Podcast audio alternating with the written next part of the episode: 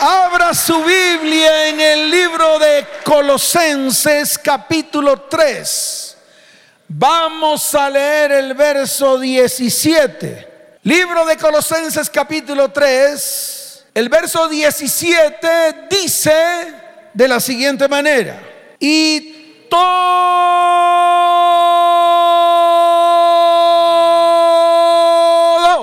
¿Y qué?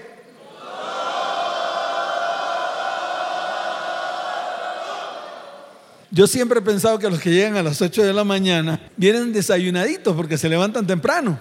Pero aquí hay que decirlo con fuerza. ¿Cómo dice la palabra?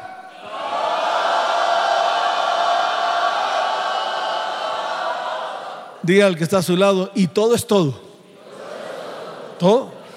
Y todo lo que hacéis, sea de palabra o de hecho, hacedlo todo en el nombre del Señor Jesús. Hacedlo todo en el nombre de quién? Dando gracias a Dios Padre por medio de Él. Amén y amén. ¿Cuántos dicen amén? Todo, todo lo que usted haga Absolutamente todo. Hágalo en el nombre de Jesús. Todo. Si usted está en su casa y va a almorzar o va a comer o va a desayunar, hágalo en el nombre de Jesús. ¿Lo hacemos en el nombre de quién? Claro. Si usted va a tener un tiempo íntimo con su esposa, hágalo en el nombre de Jesús. ¿En el nombre de quién? De Jesús, todo. Si usted va a comprar algo, porque necesita ese algo para su casa, hágalo en el nombre de quién. Claro, si usted va a hacer mercado y va a un establecimiento para comprar su mercado, hágalo en el nombre de quién.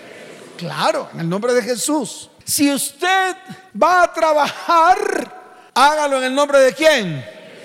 Todo. Ahí no dice algunas cosas. Ahí el apóstol Pablo fue muy claro para con los colosos. Él dijo todo. Él dijo cómo? Todo. Todo lo que tú vayas a hacer, sea de palabra o sea de hecho, hacedlo todo en el nombre del Señor Jesús, dando gracias a Dios Padre por medio de Él. ¿Por medio de quién? De Jesús. Así de fácil. Esto es algo que usted tiene que comenzar a aprender hoy. Porque hay cosillas, hay que... Cosillas que usted no va a ser capaz de abrir su boca para hacerla en el nombre de Jesús. Y de eso es lo que quiero hablar hoy. Por eso, en vez de hacerlas, es mejor que se abstenga de hacerlas. Es mejor que se quede. Porque no lo está haciendo en el nombre de Jesús, lo está haciendo en el nombre de Satanás. ¿En el nombre de quién lo hace? Esas cosillas que ya voy a mencionar más adelante. No lo hacemos en el nombre de Jesús, lo estamos haciendo en el nombre de Satanás. Y hoy es el día en el cual usted va a tener que ponerse firme, porque de ahora en adelante, iglesia, todo, ¿cuánto? ¿Cuánto? ¿Cuánto? Lo que hagas, lo vas a hacer en el nombre de Jesús. ¿Cuántos dicen amén? ¿Cuántos dicen amén? Dele fuerte ese aplauso al que vive por los siglos de los siglos. Por eso el Señor en este tiempo quiere transformar vidas, quiere transformar modos y maneras de pensar. Porque usted a partir de hoy va a tener que comenzarse a alinear con Dios. Va a tener que comenzarse a alinear con quién.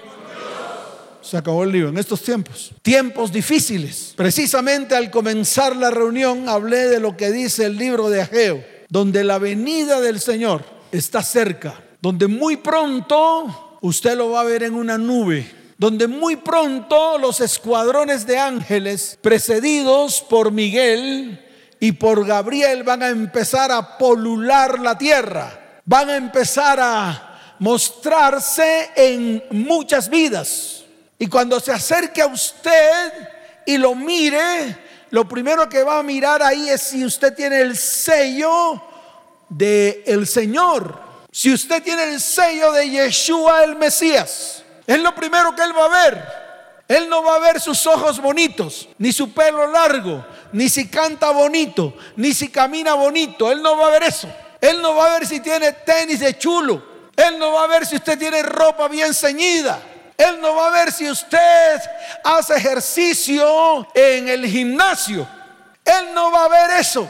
Él lo que va a ver, esos ángeles lo que van a ver en su cara es si en usted está el sello del Espíritu Santo. Si en usted está el sello de quién, dígalo fuerte, ¿de quién?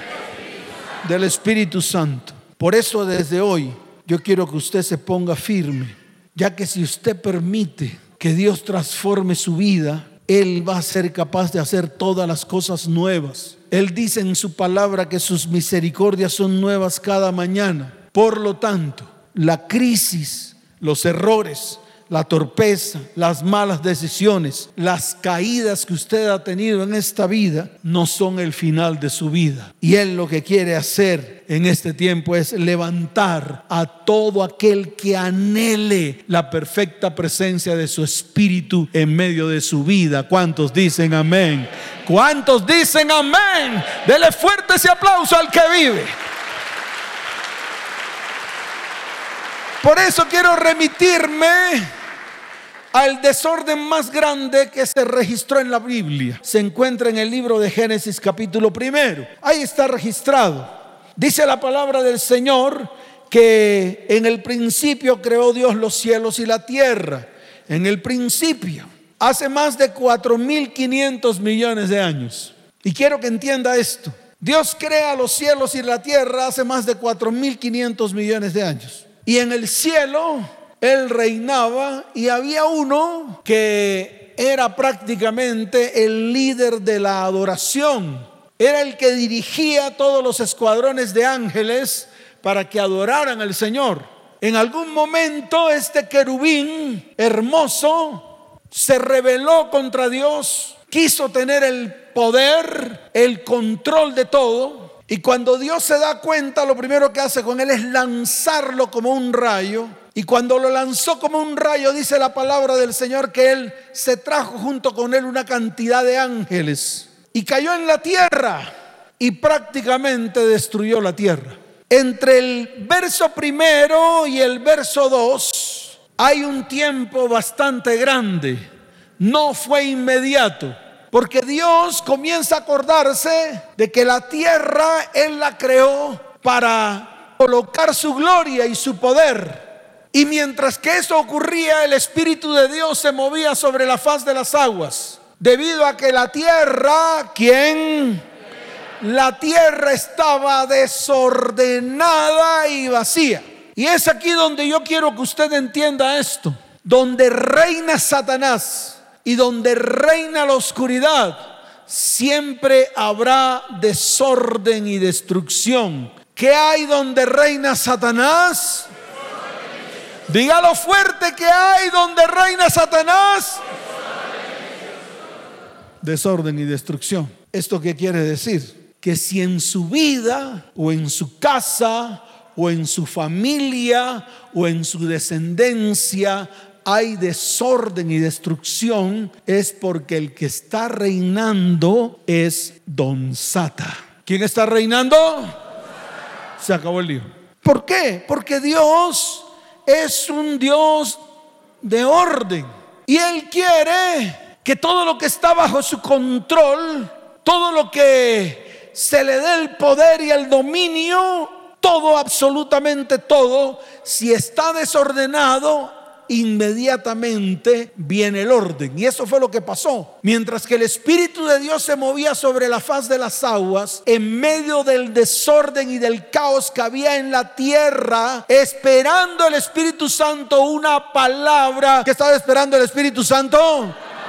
Una palabra. Pasaron muchos años. Y luego que el verbo pronunció la palabra a través del Padre, el Espíritu Santo comenzó a moverse y todo lo que estaba desordenado comenzó a ordenarse. Todo lo que estaba en tinieblas comenzó a brillar la luz. ¿Cuántos dicen amén? Y eso es lo que Dios está instándole a todo el pueblo a todas las naciones de la tierra, que le demos el control de nuestras vidas a Él, para que Él comience un proceso de orden en medio de su vida, en medio de su casa, en medio de su familia y en medio de su descendencia. ¿Cuántos dicen amén? ¿Cuántos dicen amén? Dele fuerte ese aplauso al Señor. Y aquí yo quiero decirle algo a la iglesia porque es importante. Lo que duró Satanás destruyendo la tierra fueron aproximadamente 4.500 millones de años. El hombre lleva 6.000 años sobre la tierra. ¿Cuántos años lleva el hombre sobre la tierra? ¿Cuántos? Ya estamos próximos a el año 7.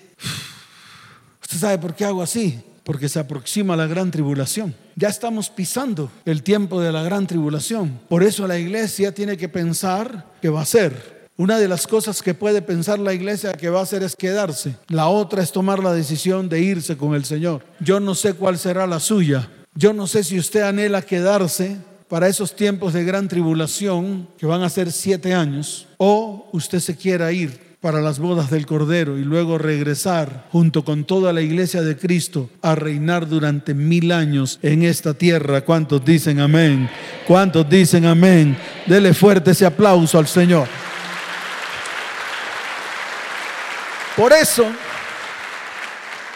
puedo decir con certeza que así como sucedió en Génesis 1 y Génesis 2, así está ocurriendo en este tiempo en la tierra. Prácticamente que estos tiempos son tiempos en los cuales la tierra está desordenada y vacía, debido a los fundamentos de los hombres, a los fundamentos que el mismo hombre ha adquirido, que son fundamentos de hombres, no fundamentos de Dios, principios de hombres y no principios de Dios. Eso nos está llevando al caos. Eso está destruyendo todo lo que hay en nuestras vidas y todo lo que hay a nuestro alrededor. No es más, porque cuando el hombre coloca los principios y fundamentos de Dios en su vida, déjeme decirle algo, que todo comienza a marchar en orden hacia el propósito y el destino que Dios ha preparado para su vida, para su familia y para su descendencia. ¿Cuántos dicen amén? Por eso la pregunta es, ¿qué nos ha ocurrido? ¿Qué está pasando? La iglesia tiene que volver a la palabra. La iglesia tiene que volver a los principios y fundamentos de la palabra de Dios. Tenemos que volver a Dios. Tenemos que comenzar a aplicar la palabra en nuestras vidas para que la palabra sea lámpara a nuestros pies. Por eso tenemos que aplicar la palabra en nuestras vidas para que la palabra sea medicina a nuestros huesos tenemos que aplicar la palabra en nuestras vidas, porque la palabra dice que el justo florecerá como la palmera, para que usted florezca, para que usted sea bendecido, para que usted sea prosperado. La palabra dice que si usted coloca su confianza en Dios, se convierte como el monte de Sión, que no se mueve, sino que permanece para siempre. Y ese es el problema de los hombres y mujeres de hoy y yo le he visto aquí, he visto muchas mujeres y muchos hombres que al comienzo se ponen firmes, tienen mucha fe, ven cómo Dios está restaurando sus vidas, sus familias, sus hijos. Y de pronto medio tocan el mundo, medio tocan el qué. Dígalo fuerte, medio tocan el qué. Y se vuelven una basura. El mundo los contamina hasta tal punto que se confunden. No saben si creer en Dios o no. Los mundanos y los inicuos comienzan a contaminar sus vidas y sus pensamientos son cambiados y comienzan a comportarse de una manera inicua. Se vuelven impíos igual que ellos. Por eso yo siempre he dicho desde este púlpito, todos los que estamos aquí, tenemos que comenzar a apartarnos del mundo. Porque cuando usted se mete con el mundo y se involucra en medio del mundo, el mundo se lo traga vivo. ¿El mundo qué? No, dígalo fuerte, ¿el mundo qué? Dígame, traga vivo. Eso. No sé por qué no lo hacen en primera persona. Es como si le estuvieran hablando el de al lado. Primero mírese usted. ¿Cuántos dicen amén? Por eso yo siempre digo, cada vez que el cristiano se mete con el mundo, cada vez que el cristiano comienza a tener una relación con alguien del mundo, cada vez que comienza a escuchar al mundo, cada vez que hace eso inmediatamente, el mundo comienza a influenciarlo de manera negativa, hasta tal punto que duda de su fe. ¿Duda de qué? Dígalo fuerte, ¿duda de qué? Claro, duda de su fe. Por eso Dios en este tiempo está advirtiendo antes de que vaya a suceder algo. Dios está lanzando un grito a la tierra desde el cielo y le está diciendo a la tierra, tierra, ordénate. ¿Cómo le está diciendo a la tierra? Ordénate. Y le está diciendo a la iglesia, iglesia, ordénate. ¿Qué le está diciendo a la iglesia? Ordénate. Pon en orden todo. Iglesia, pon en orden todo. Deja de ser cobarde. Deja de ser tolerante. Tienes que volver a recuperar la autoridad que perdiste por haber transgredido los principios y fundamentos de Dios descritos en su palabra. Y la iglesia no para bolas. Y déjeme decirle algo, cuando llegue el día que Dios está advirtiendo que va a llegar, usted no va a tener tiempo de nada. Y se lo voy a volver a repetir. Usted no va a tener tiempo de nada no va a tener tiempo de arrepentirse, no va a tener tiempo de correr, no va a tener tiempo de ir tras tus hijos, no va a tener tiempo de hacer nada. Porque todo será en un abrir y cerrar de ojos. Todo será en qué. Dígalo fuerte, todo será en qué. Entonces ponga la atención a las advertencias y comience a hacer un plan un plan de orden, un plan para ordenar su vida, un plan para ordenar su mente, sus pensamientos, un plan para ordenar sus áreas, el área emocional, el área espiritual, el área sexual, el área física, el área económica. Esas son las áreas que usted tiene que comenzar a ordenar. Y para eso hay que hacer una listica. Para eso hay que mirar con lupa ¿Con qué tiene que mirar usted? Con lupa. Y ojalá se compre una bien tablúa. ¿Una bien qué? Tablúa significa grande. Que usted pueda ver todo lo chiquitico, todo lo que. Sí, porque hay cosas chiquiticas. Hay cosas que están escondidas. Hay cosas que usted nunca las ha sacado a la luz. Hay cosas que están guardadas en su corazón que usted no quiere que nadie toque. Hay cosas que usted dice, no, yo eso no, no quiero ni siquiera que el pastor sepa. Yo no quiero que nadie sepa. Yo quiero más bien esconderlo dentro de mí. Eso es algo entre mí y mí. Eso es algo entre qué. No, dígalo fuerte, entre qué. Entre Mimi, diga, entre Mimi. Mimi, Mimi. Si usted tiene algo escondido, yo le voy a llamar Mimi. ¿Cómo le voy a llamar? Mimi. Porque entre Mimi y es el tiempo de que usted tiene que abrir su corazón y sacarlo a la luz. Por eso le pido una lupa así de grande, con un buen aumento, para mirar todo detalladamente. ¿Cuántos dicen amén? ¿Cuántos dicen amén? Dele fuerte ese aplauso al que vive por los siglos de los siglos. Fuerte ese aplauso. Mire. Si yo me pongo a recorrer la palabra, miro con detenimiento lo que ocurrió en Génesis capítulo 6. Esta palabra a mí siempre me ha impactado, ha impactado mi corazón. ¿Por qué? Porque es el reflejo de lo que está pasando hoy. Lo mismo lo que ocurrió en Sodoma y Gomorra, el reflejo de lo que está pasando hoy. Todos los episodios o todas las narrativas que hablan acerca de la maldad del hombre en la palabra es lo que sucede hoy prácticamente es como si tomáramos Génesis 6 y lo transportáramos al pleno siglo XXI. Mire lo que dice la palabra en el verso 5 de Génesis 6, dice la palabra del Señor. Y vio Yahweh, como dice, dígalo fuerte, como dice. Y vio Yahweh que la maldad de los hombres era mucha en la tierra. ¿Cómo era la maldad de los hombres? Mucha. Y dice la palabra del Señor y que todo designio del pensamiento del corazón de ellos era de continuo solamente el mal. Y el verso 6 dice la palabra del Señor de una manera tajante. Y se arrepintió Jehová de haber hecho hombre en la tierra y le dolió en su corazón. Entonces yo quiero que usted entienda lo que está pasando hoy en día. El corazón de Dios está dolorido. Dios tiene dolor por esta generación perversa. Su corazón está dolorido en este tiempo. Él es paciente porque lo que más anhela a Dios, su más grande deseo es que ninguno se pierda. Es que qué? Dígalo fuerte, es que qué? Incluyéndolo a usted e incluyéndome a mí. Por eso la palabra dice que Él es paciente, Él es tardo para la ira, Él es grande en misericordia. Y esto que estaba ocurriendo en Génesis 6 está ocurriendo hoy. A Dios le está doliendo en su corazón todo lo que el hombre está haciendo en medio de la tierra.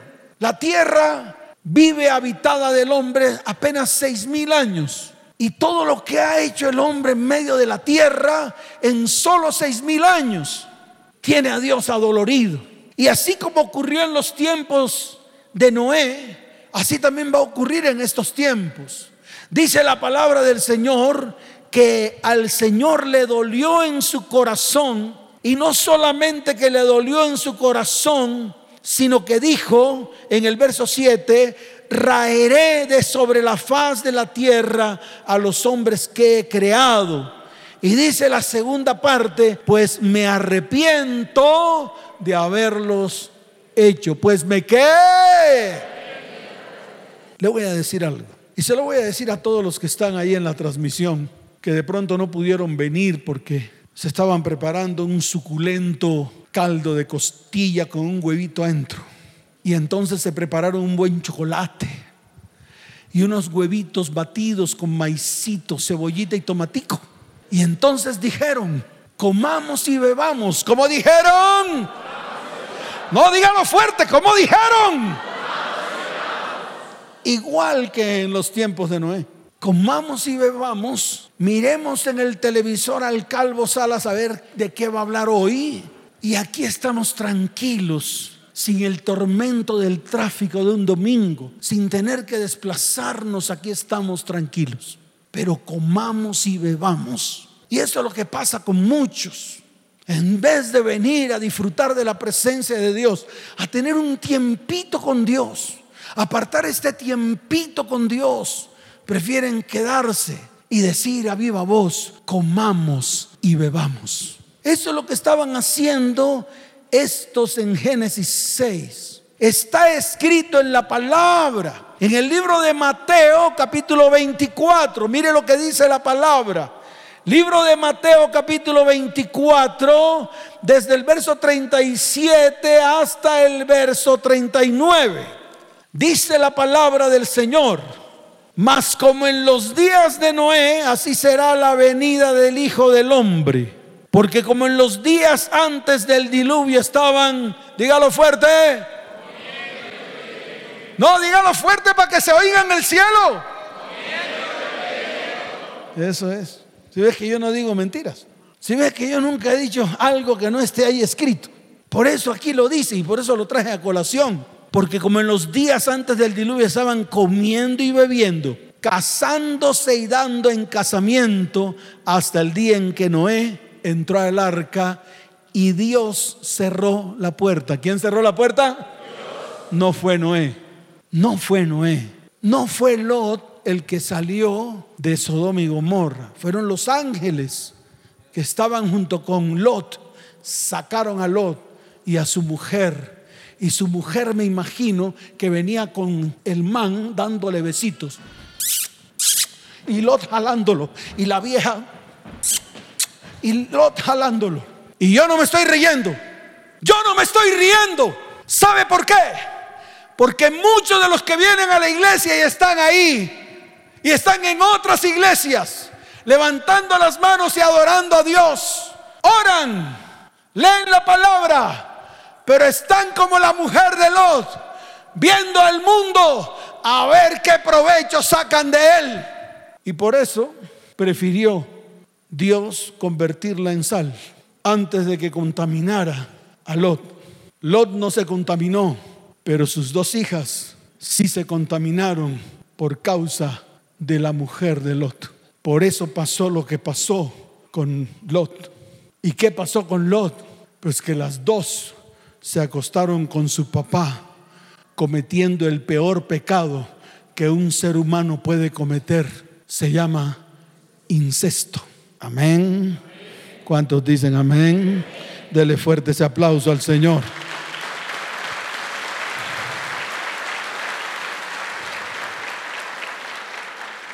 Por eso es necesario que usted salga del mundo. ¿Qué va a encontrar en el mundo? Lo que está escrito en segunda de Timoteo 3. Y esto se lo quiero dedicar a todos los hombres y mujeres de este tiempo. ¿A quién se lo va a dedicar el pastor? A todos los hombres y mujeres de este tiempo. Le voy a mostrar qué es lo que va a encontrar en el mundo para que usted vea que no es cosita de comer lo que estoy hablando. Mire lo que usted va a encontrar en el mundo. Va a encontrar lo siguiente, segunda de Timoteo capítulo 3, desde el verso 2 en adelante. Dice, porque habrá hombres amadores de sí mismos. Eso es lo que va a encontrar. Hombres amadores de sí mismos. ¿Qué va a encontrar? Avaros, vanagloriosos, soberbios, blasfemos, desobedientes a los padres, ingratos, impíos sin afecto natural, implacables, calumniadores, intemperantes, crueles, aborrecedores de lo bueno, traidores, impetuosos, infatuados, amadores de los deleites más que de Dios, que tendrán apariencia de piedad, pero negarán la eficacia de ella. Y dice la palabra, a estos, a estos, a estos. Y Evita no evitó. Y mire lo que le pasó. ¿Evita qué? Y mire lo que le pasó. Amén. ¿Cuántos dicen amén? Entonces, iglesia, el mensaje es claro. A todos estos, evita, no te unas con ellos, porque ellos te van a contaminar. Y cuando te contaminan, te destruyen a ti y a toda tu descendencia. ¿Cuántos dicen amén? ¿Cuántos dicen amén? Dele fuerte ese aplauso al Señor. Colóquese en pie. Fuerte ese aplauso.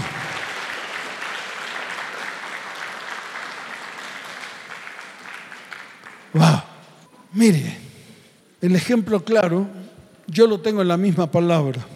Conozco personas que cuando llegaron aquí no tenían empleo. Escuche. Y vivían con su marido y vivían con sus hijos.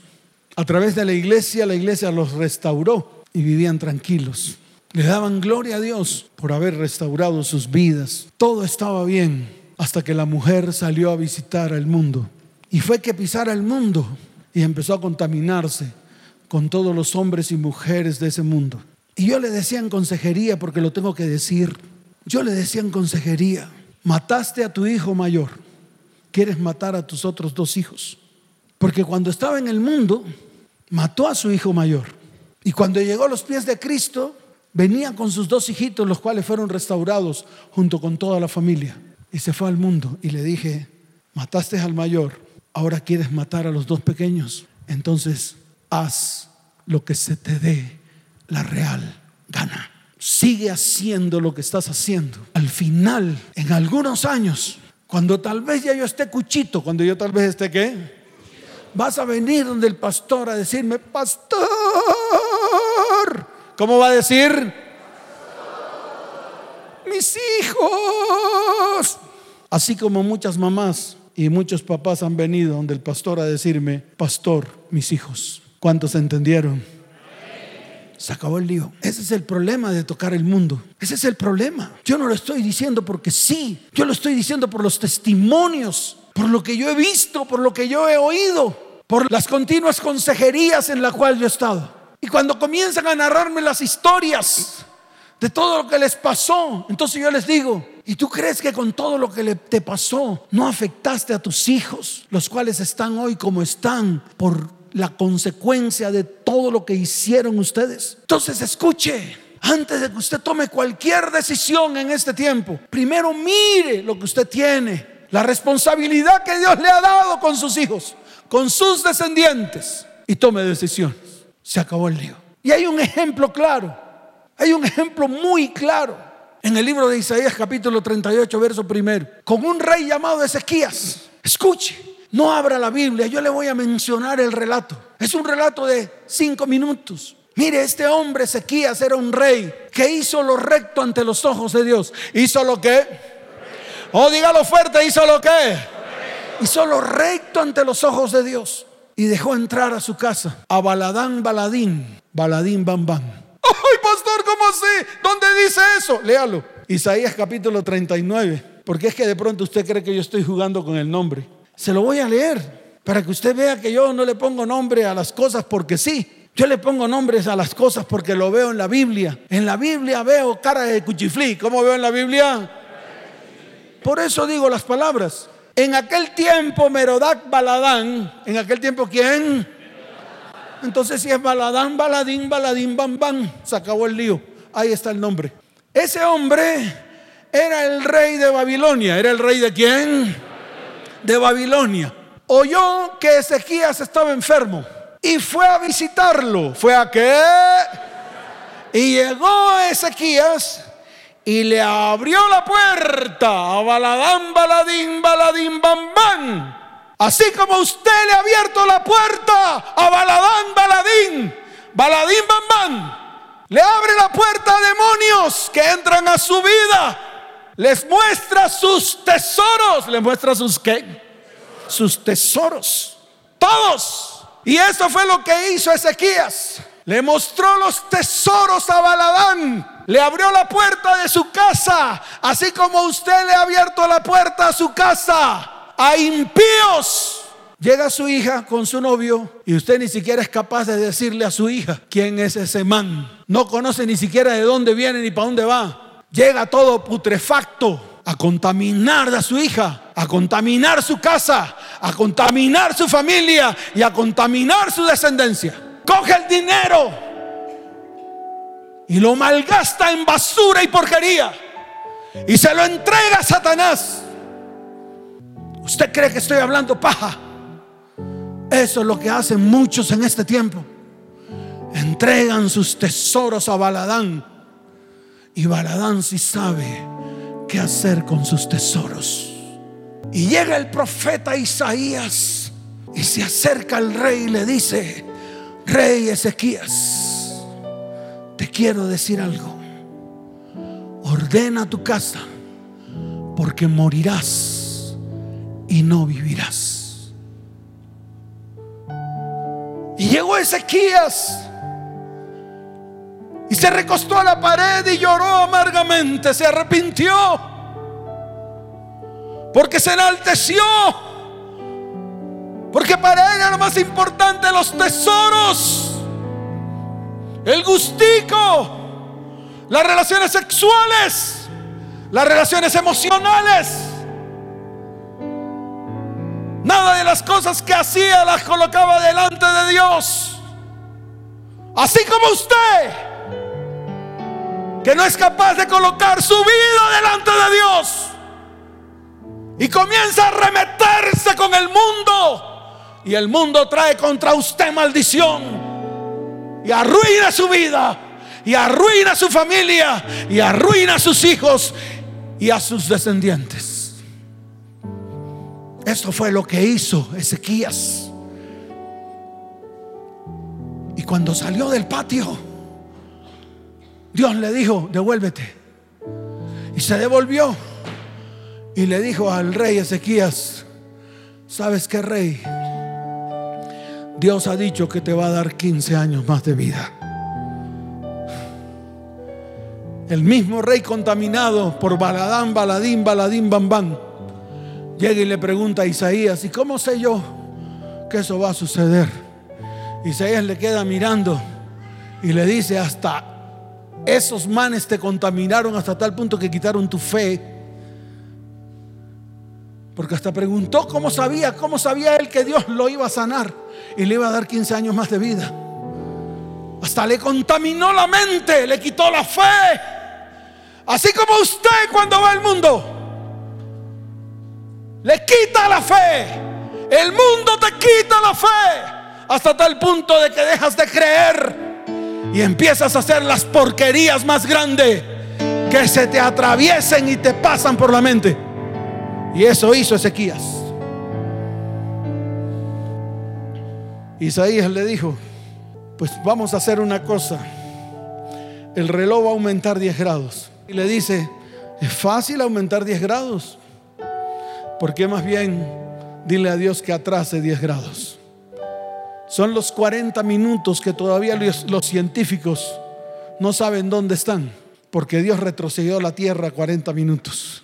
Y lo hizo Dios solo para demostrarle a Ezequías que el poder estaba en él y no en las riquezas.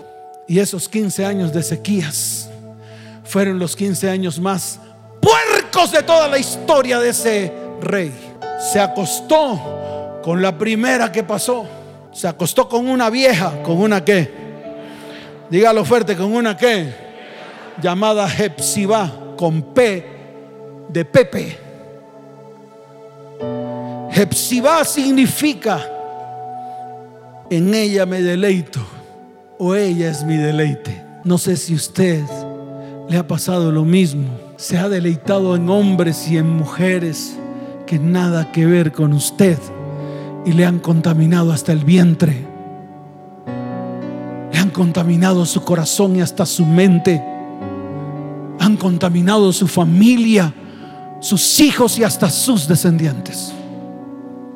Y a través de ella, de Hepzibá, nació el hombre más cruel, malvado y maldito de toda la tierra, Manasés, el cual desbarató todo lo que ese rey hizo, afectó a sus descendientes. Este hombre desordenó todo el pueblo, metió brujería, hechicería contaminó todo el pueblo hasta tal punto que el profeta Isaías se devuelve y le dice al rey Ezequías, rey Ezequías, te voy a decir algo. Solo por el hecho de haber dejado entrar a Baladín, Baladán, Baladín, Bam, serás llevado cautivo a Babilonia.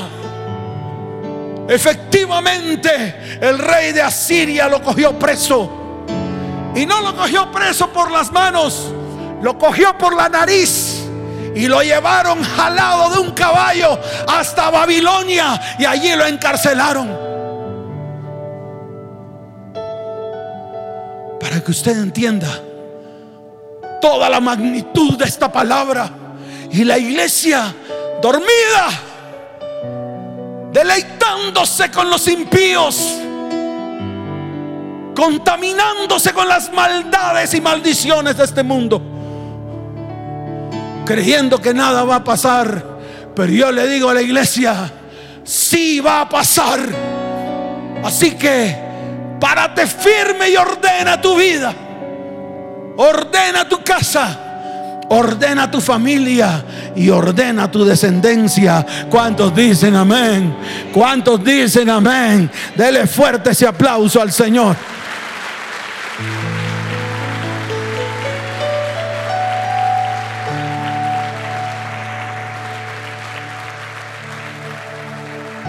Levante sus manos al cielo. Yo sé que le estoy hablando a personas que hoy toman buenas decisiones. Personas que han venido a este lugar porque necesitan que Dios haga algo. Quiero que cierre sus ojos. El rey Ezequías, después de que estuvo en la cárcel, se arrepintió. Y Dios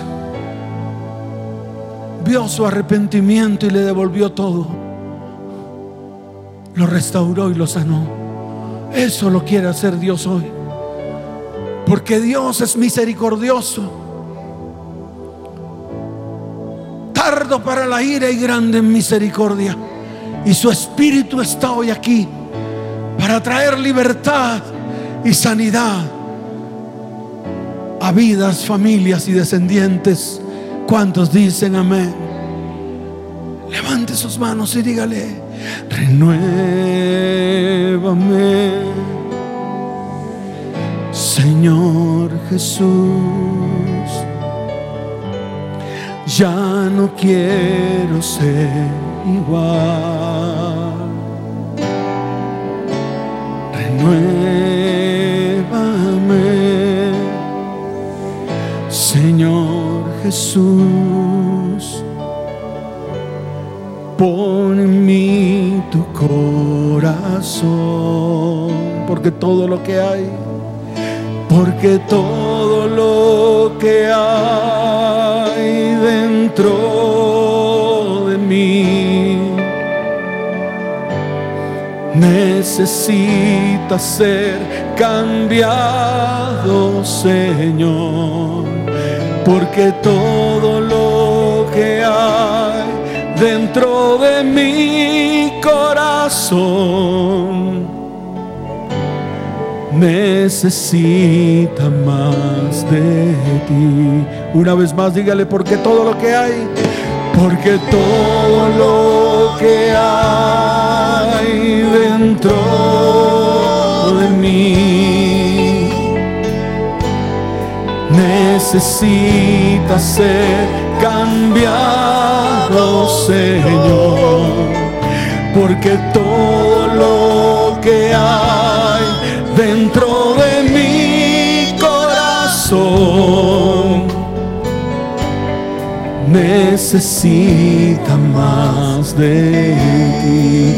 Porque todo lo que hay, dígalo fuerte, porque todo lo que hay dentro de mí, levante sus manos y dígalo, necesita ser cambiado, Señor, porque todo lo que hay dentro de mi corazón necesita más de ti. Levante sus manos al cielo hoy dígale, Señor, aquí estoy delante de ti. Que así como Ezequías, hoy también quiero ser libre. Ser libre de mis cautividades. Ser libre de mis maldiciones. Ser libre de ese cordón de iniquidad que ha tocado mi vida. Hoy quiero ser libre en el nombre de aquel que me hizo libre en la cruz del Calvario. Dígale, Padre, dígale, Padre, Padre, derrama de tu espíritu, que tu poder se manifieste en mi vida hoy. Que el poder de tu espíritu hoy venga sobre nosotros y traiga libertad a nuestras vidas. Traiga sanidad a nuestro cuerpo. Levante su mano derecha y diga, hoy rompo todo cordón de iniquidad que he traído desde mis ascendientes hasta mí. Hoy lo llevo a la cruz del Calvario. Allí se rompe, se destruye en el nombre de Jesús. Ahora mismo, toda iniquidad que he derramado a mis hijos, a mis nietos y a mis descendientes, hoy lo llevo a la cruz del Calvario y se rompe, se rompe en el nombre de Jesús. Ahora mismo, toda enfermedad, toda contaminación espiritual, ahora mismo, ahora mismo, toda maldición es atada, encadenada y se rompe. Diga, se rompe, se quiebra en el nombre de Jesús. Por lo tanto, hoy el Espíritu de Dios está sobre mí porque me ungió, porque me ungió. Las buenas nuevas vienen a mi vida. La libertad viene a mi vida, a mi casa, a mi hogar, a mi familia y a mi descendencia. Mismo, en el nombre de Jesús, declaro libertad. Diga, declaro libertad. Declaro libertad para mi vida, para mi casa, para mi hogar, para mi familia y para mi descendencia. En el nombre de Jesús. Y el pueblo dice, el pueblo dice, el pueblo dice, oh, levanta tus manos al cielo y di, lo que hay dentro de mí, dígalo fuerte, necesita ser cambiado, Señor, porque todo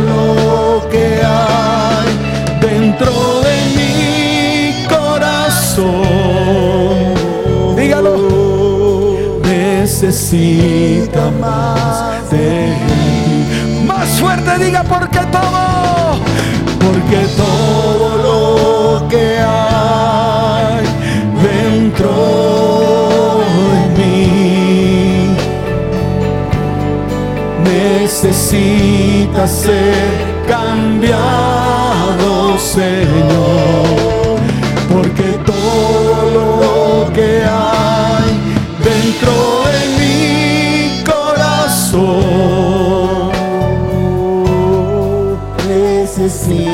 necesita más de ti. Dígale, necesita más de ti, Señor. Oh, necesita más de ti. Yo necesito más de ti. Necesita más de ti. Dale fuerte ese aplauso al que vive.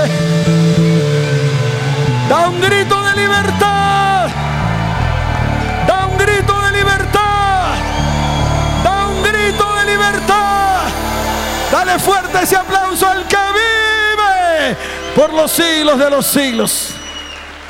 Quiero saber cuántos de los que están aquí han venido por primera vez a esta iglesia. Si usted ha venido a este lugar por primera vez porque lo invitaron, quiero que levante su mano hacia el cielo. Levante su mano al cielo. Escuche esto. Usted va a recoger todo lo que tiene en la silla y va a venir aquí al frente. Recoja todo porque usted no vuelve a su silla más. Amén.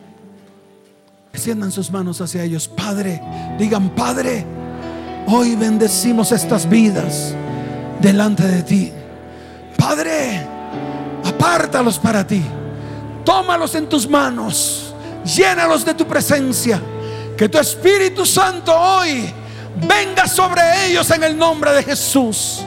Y los tome ahora mismo. Y traiga sanidades y milagros sobre sus vidas. Padre, trae salvación a tu iglesia en este tiempo. Te lo pedimos en el nombre de Jesús. Amén. Y amén. Dele fuerte ese aplauso al Señor. Escuchen.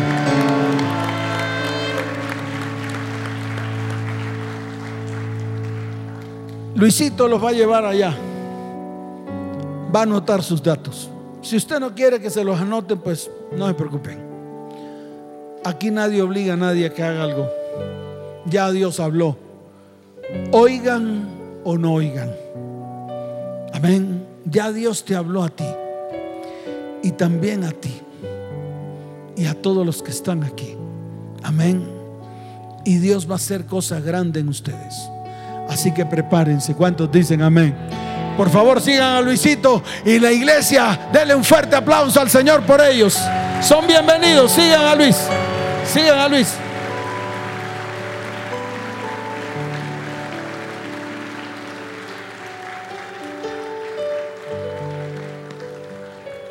Levanten sus manos al cielo.